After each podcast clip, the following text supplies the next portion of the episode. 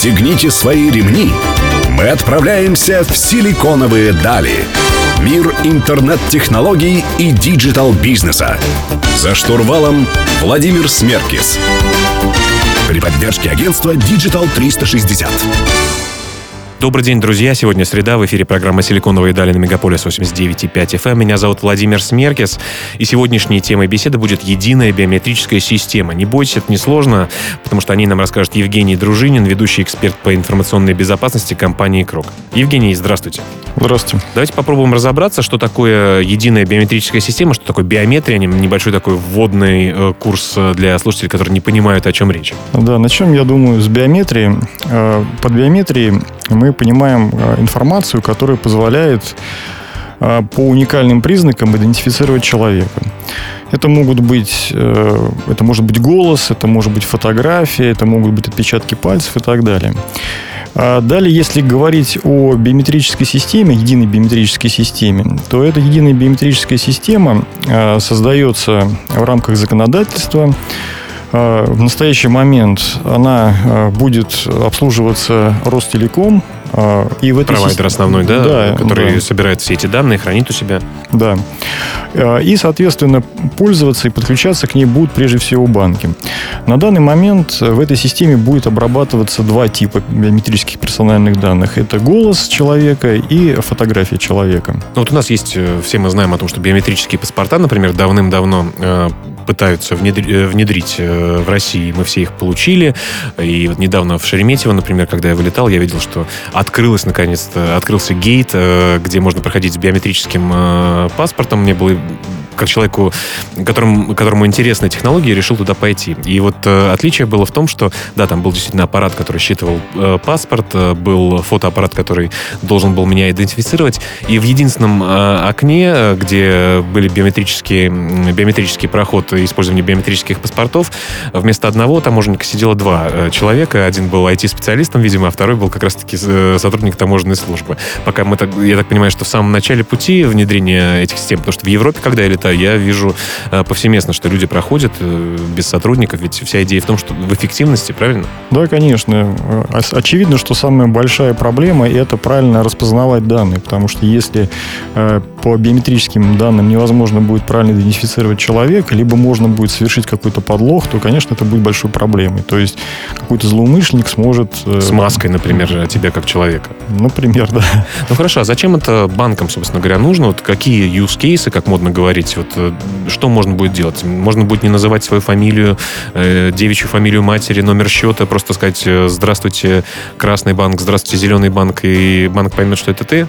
Получается, в настоящий момент э, удаленная идентификация, которая э, будет э, реализована, точнее, которую смогут реализовать банки, будет позволять банкам, не принимая человека в офисе, организовать с ним уже такое полномасштабное, полно, полноценное взаимодействие. То есть, если сейчас для того, чтобы взять кредит, открыть счет, мы должны явиться в банк, рассказать, кто мы, показать документы, то есть подтвердить свое присутствие лично, то если будет внедрена единая биометрическая система и, соответственно, соответственно, э, человек сдаст свои биометрические персональные данные, то он может прийти, в любой банк и, э, идентифицировавшись там изначально, потом уже подключаться к другим банкам удаленно. То есть он сможет через свой мобильный телефон, через ноутбук подключаться, проходить э, с помощью голоса и своего изображения идентификацию и получать услуги банка, если коротко. В общем, то, что говорит правительство, цифровизация шагает активно по стране. Друзья, об этом поговорим в ближайших блоках блоках. У меня в гостях Евгений Дружинин, ведущий эксперт э, по информационной безопасности компании «Крок». Оставайтесь с нами.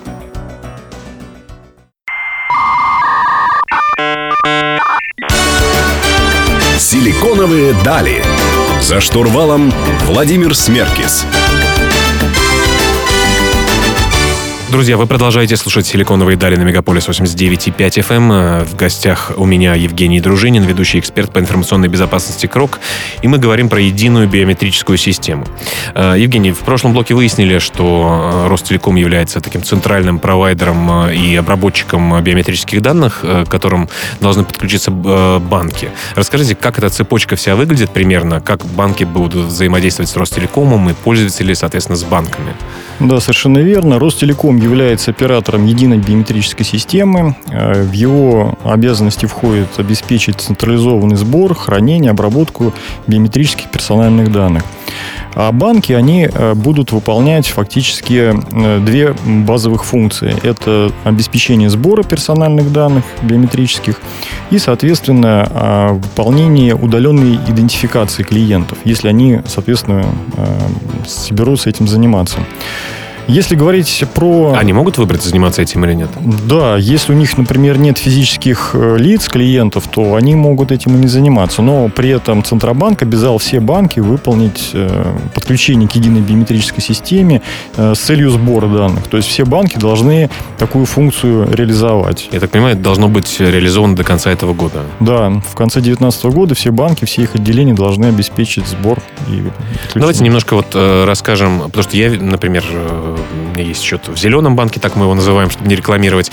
И уже я видел в банкоматах какие-то функции подключить биометрию, не подключить. То есть уже некоторые банки начали внедрять это, да? Да, банки начали внедрять, но процесс идет достаточно медленно, потому что, э, собственно, несколько существует вариантов подключений. Банки пока еще определяются, какое решение выбрать, э, какого э, производителя выбрать, какого интегратора. Соответственно, процесс идет достаточно медленно. При этом сами требования по подключению с точки зрения информационной безопасности достаточно высокие А, они предполагают использование достаточно серьезных э, средств криптографической защиты информации, а эти средства надо встраивать, соответственно, проходить проверку. Но мы об этом, но мы об этом как раз в следующем блоке поговорим. Расскажите просто э, про путь э, клиента. Вот что для клиента изменится и как для него эта вся процедура, вся эта новая замечательная вещь под аббревиатурой ЕБС будет выглядеть? А в том случае, если клиент придет в какой-либо банк и сдаст свои биометрические персональные данные, то он сможет затем приходить в иные банки. А, и есть, по ним, э, собственно, идентифицироваться. Да, по ним идентифицироваться, при этом удаленно это делать. То есть у него будет некое приложение, скажем, на смартфоне, либо на ноутбуке. Он будет подключаться к тому банку, который ему интересен по каким-то соображениям. А, соответственно, э, через э, возможности, которые будет предоставлять банк, он будет идентифицироваться в единой биометрической системе, а единая биометрическая система будет взаимодействовать с системами банка, э, соответственно, предоставлять информацию, что да, это действительно тот человек, а банк, в свою очередь, сможет уже, идентифицировав этого клиента, предоставлять услуги. Ну, это значит, что нам теперь паспорт с собой носить не нужно будет? А, если мы говорим о банке, то при удаленной идентификации да, паспорт не потребуется. Но для первого э, раза он, естественно, нам нужен. Давайте скажем несколько слов для паникеров, которые э, думают, что теперь мы все будем под колпаком. Действительно ли это так?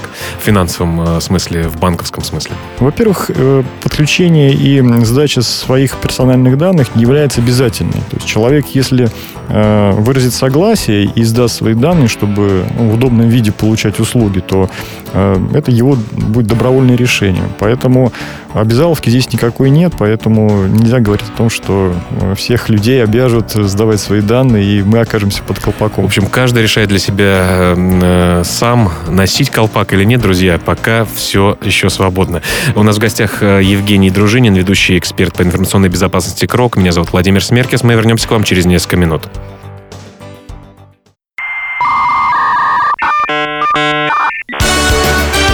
Силиконовые дали.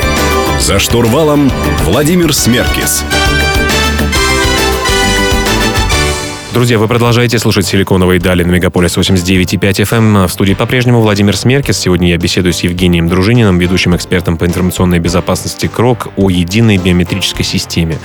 О магии, которая случи... случится и уже случается с банками, когда вы голосом можете идентифицироваться, не, не помня номер своего паспорта. В общем, магия это или нет, пытаемся разобраться в этой программе. Э, Евгений, вот с точки зрения безопасности, все мы боимся э, потери данных, Э, насколько сложны требования к безопасности провайдеров э, этих услуг, э, там, Ростелекома, в частности, государства? Насколько это все сложное с точки зрения информационной безопасности системы? Вот как раз в единой биометрической системе, наверное, такой сложился интересный прецедент, что а, поскольку в разработке требований участвовали различные организации, и Центробанк, и ФСБ, то требования получились весьма жесткие. Ну, все понимают, что хранение, обработка биометрических персональных данных – это очень серьезная тема, поэтому все а, заботились этим вопросом. И Центробанк совместно с ФСБ выдвинул достаточно серьезные требования. Он определил угрозы, которые, от которых необходимо защищаться банком, и определил при этом меры защиты, которые должны быть выполнены, включая меры защиты, связанные с криптографией. А угрозы, извините, пожалуйста, какие основные? А угрозы, а, скажем так, что злоумышленник сможет э, либо перехватить биометрические персональные данные, либо их исказить, либо, подменить, соответственно, да? подменить, да. То есть, как правило, целостность, конфиденциальность и доступность. Это угу. вот такие три кита информационной угу. безопасности.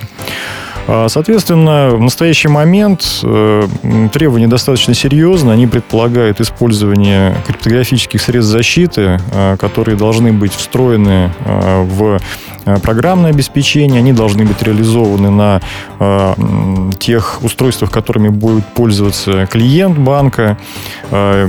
Очень серьезные требования выдвигаются к защите каналов связи по передаче данных э, и так далее. То есть, в принципе, к вопросам обеспечения безопасности персональных данных очень серьезное отношение. И, соответственно, как раз вот у банков в связи с этим сложности, потому что достаточно тяжело выбрать э, адекватное решение, и понятно, что достаточно дорого внедрять все эти компоненты. Я надеюсь, что вы со стороны Крока помогаете банкам э, выработать правильное решение и подобрать нужных э, провайдеров и подрядчиков, которые это делают. А у меня вот э, вопрос с точки зрения э, людей, да, которые боятся. Ведь сейчас технологии не только защите развивается, но и, например, по синтезированию речи, или что делать, если запишут твой голос, э, его нарежут и обратятся в банк и э, проговорят, что нужно отправить деньги с одного счета на другой.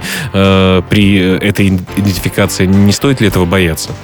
Не стоит ли заклеивать камеру на своем ноутбуке, как это делали, э, с точки зрения, э, стоит ли сдавать свои биометрические данные, э, есть ли риски? А, риски, конечно, есть, но при этом надо понимать, что технологии распознавания биометрических данных идут вперед.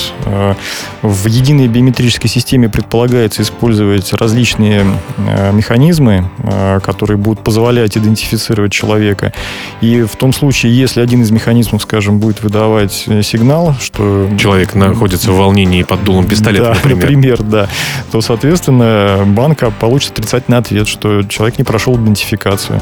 Поэтому, в принципе, обмануть систему, э, я предполагаю, что можно, но достаточно сложно. В общем, дорогие роботы, постарайтесь нас не обманывать и дружить с нами. Мы как пользователи должны быть, конечно, аккуратны и думать о том, куда мы подключаемся, куда данные свои отдаем. Но я думаю, что от будущего уже не убежать. У меня в гостях Евгений Дружинин, ведущий эксперт по информационной безопасности КРОК. Меня зовут Владимир Смеркис. Мы вернемся к вам через несколько минут. Оставайтесь с нами.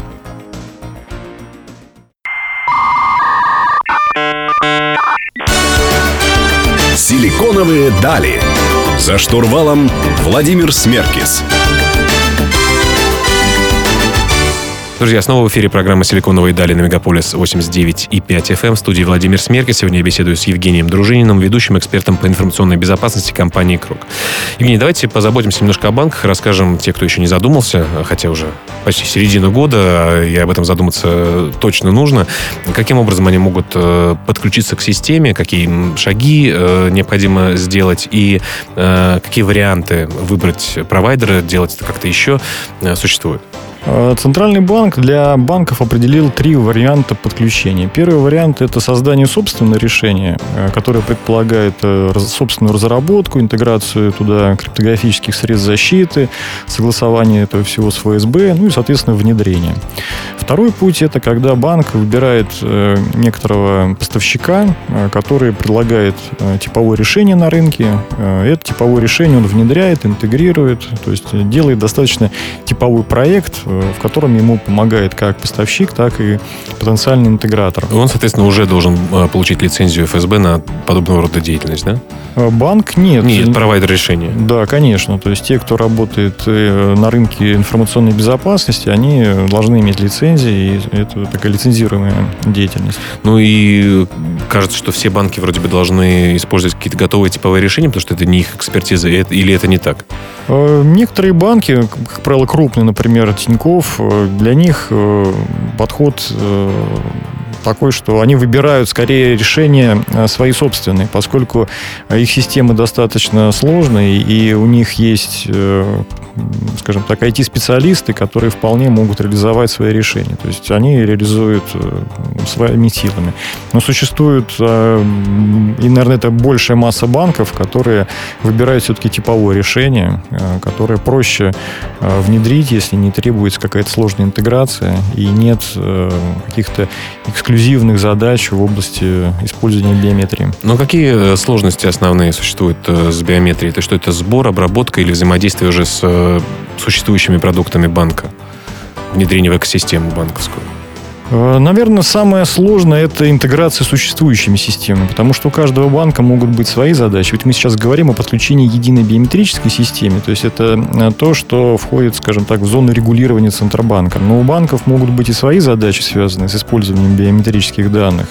И эту задачу они могут решать, скажем, с учетом опыта, который они получат, э, подключаясь к ЕБС, либо наоборот, они прорабатывают себе какие-то решения, ну, скажем так, найдут для себя интересные сценарии по использованию биометрии. То есть биометрию внедрят, э, условно говоря, там топ-5, может быть, топ-10 э, собственных э, решений банки, да? Оценочно, да. То есть самые крупные банки, скорее всего, выберут путь именно такого собственного решения. Ну, что из себя представляют подобного рода решения и какое решение есть у Крока, мы поговорим в следующем блоке. Друзья, у меня в гостях Евгений Дружинин, ведущий эксперт по информационной безопасности Крок. Меня зовут Владимир Смеркис. Не переключайтесь, оставайтесь с нами. Вернемся совсем скоро.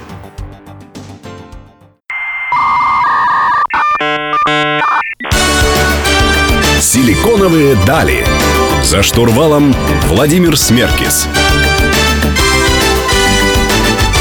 Друзья, вы продолжаете слушать «Силиконовые дали» на Мегаполис 89.5 FM. В студии по-прежнему Владимир Смеркис. Сегодня мы говорим про единую биометрическую систему, которую внедряют банки, с Евгением Дружининым, ведущим экспертом по информационной безопасности компании «Крок». Евгений, я знаю, что у вас э, есть с вашими партнерами уже готовое решение, которое вы предлагаете банкам по внедрению э, подключения к единой биометрической системе. Не можете, не могли бы вы рассказать немножко об этом, как создавалась эта система, что она себя представляет и, может быть, каких-то преимуществах? А, да, мы совместно с компанией ID Systems э, предлагаем рынку э, типовое решение, уже такое, скажем так, комплексное, э, со всеми необходимыми средствами защиты, интегрированными, которое позволит банку достаточно оперативно реализовать подключение к EBS и, соответственно, начать обеспечить сбор биометрических персональных данных. А в данном случае компания D-Systems выступает как поставщик решения, а мы как интегратор. То есть мы а, рынку предлагаем уже комплексный продукт, а, который может быть э, корректно интегрирован в существующую инфраструктуру. Мы, соответственно, готовим документацию, внедряем и в общем-то, предлагаем решение под ключ. То есть заказчик э, получает в итоге законченное полноценное решение. Ну, это сложный процесс э, внедрения или сложности в основном такие документальные, потому что здесь есть э, э, служба информационной безопасности банка, есть э, какие-то технические вещи. Вот какие, какой путь банк проделывает по, по внедрению? Помимо того, что они выбрали э, поставщика и провайдера, допустим, в вашем лице? А, как правило, это обычный такой типовой для нас проект. То есть мы приходим в банк, анализируем инфраструктуру банка, и в зависимости от того, что она из себя представляет, какие она имеет особенности, мы это решение э, тем или иным образом проектируем и внедряем. А, у банка уже могут быть, в принципе, какие-то средства защиты, а, тогда перечень тех средств защиты, которые у нас есть в типовом виде, он сокращается. Либо у банка это все отсутствует, и мы внедряем внедряем, скажем так, все под ключ в том виде, как это изначально было проработано. А почему ID Systems? Они вот э, чем, почему вы выбрали такого партнера по внедрению э, такого продукта? А, это компания, которая достаточно активно работает на банковском рынке. А, их решение удовлетворяет всем основным требованиям, которые а, выставляет Центробанк. Поэтому ну, так сложилось, что вот выбрали их, и угу. это было обоюдное решение, которое мы считаем достаточно оправданным. А с какого момента уже были данные о том, что всем банк, все банки должны завершить до 2019 года подключение к ЕБСу? А еще в прошлом году Центробанк э, определил это требование. Э, более того, даже в конце 2018 года уже 20% отделений должны были подключиться к единой биометрической системе, а в конце 2019 уже этот процесс должен быть завершен.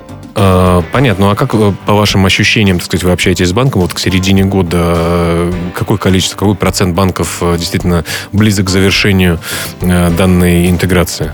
А, знаете, пока сложно сказать, но по моим ощущениям э, процесс идет не так быстро, как хотелось бы, я думаю, и банкам, и Центробанку. То ну, есть, возможно, по... этот срок э, будет продлен, да? По моей информации, то, что озвучивает Центробанк, срок продлеваться не будет. Поэтому я думаю, что банкам просто нужно Нужно поторопиться. Да. Так что э, вот так, дорогие банки, нужно учитывать и нужно подключаться до конца года, обращайтесь в правильные организации, которые помогут вам с этим. У меня в гостях Евгений Дружинин, ведущий эксперт по информационной безопасности компании «Крок». Мы вернемся к вам совсем скоро. Оставайтесь с нами.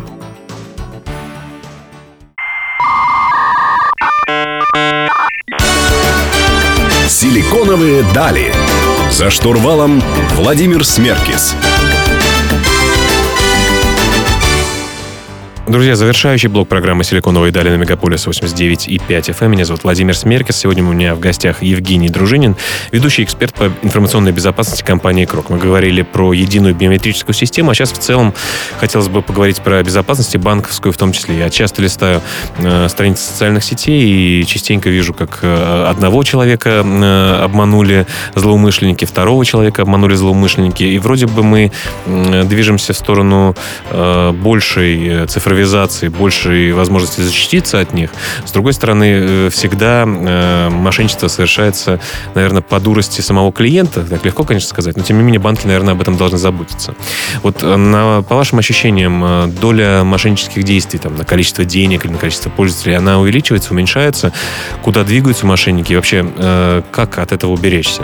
Э, как показывает статистика, доля мошенничества не снижается, скорее увеличивается. Э, это становится возможным благодаря тому, что внедряются новые технологии, которые, с одной стороны, дают э, достаточно интересные возможности для автоматизации деятельности. Как ЕБС, например. Да? Наверняка например, мошенники да. уже пытаются уже прощупать. Думают, да, да, уже думают. А с другой стороны, конечно же, это дает, привносит новые риски. То есть любая технология, она, особенно когда еще только такая, скажем, незрелая, она несет определенные риски, о которых надо, конечно же, специалистам по безопасности думать.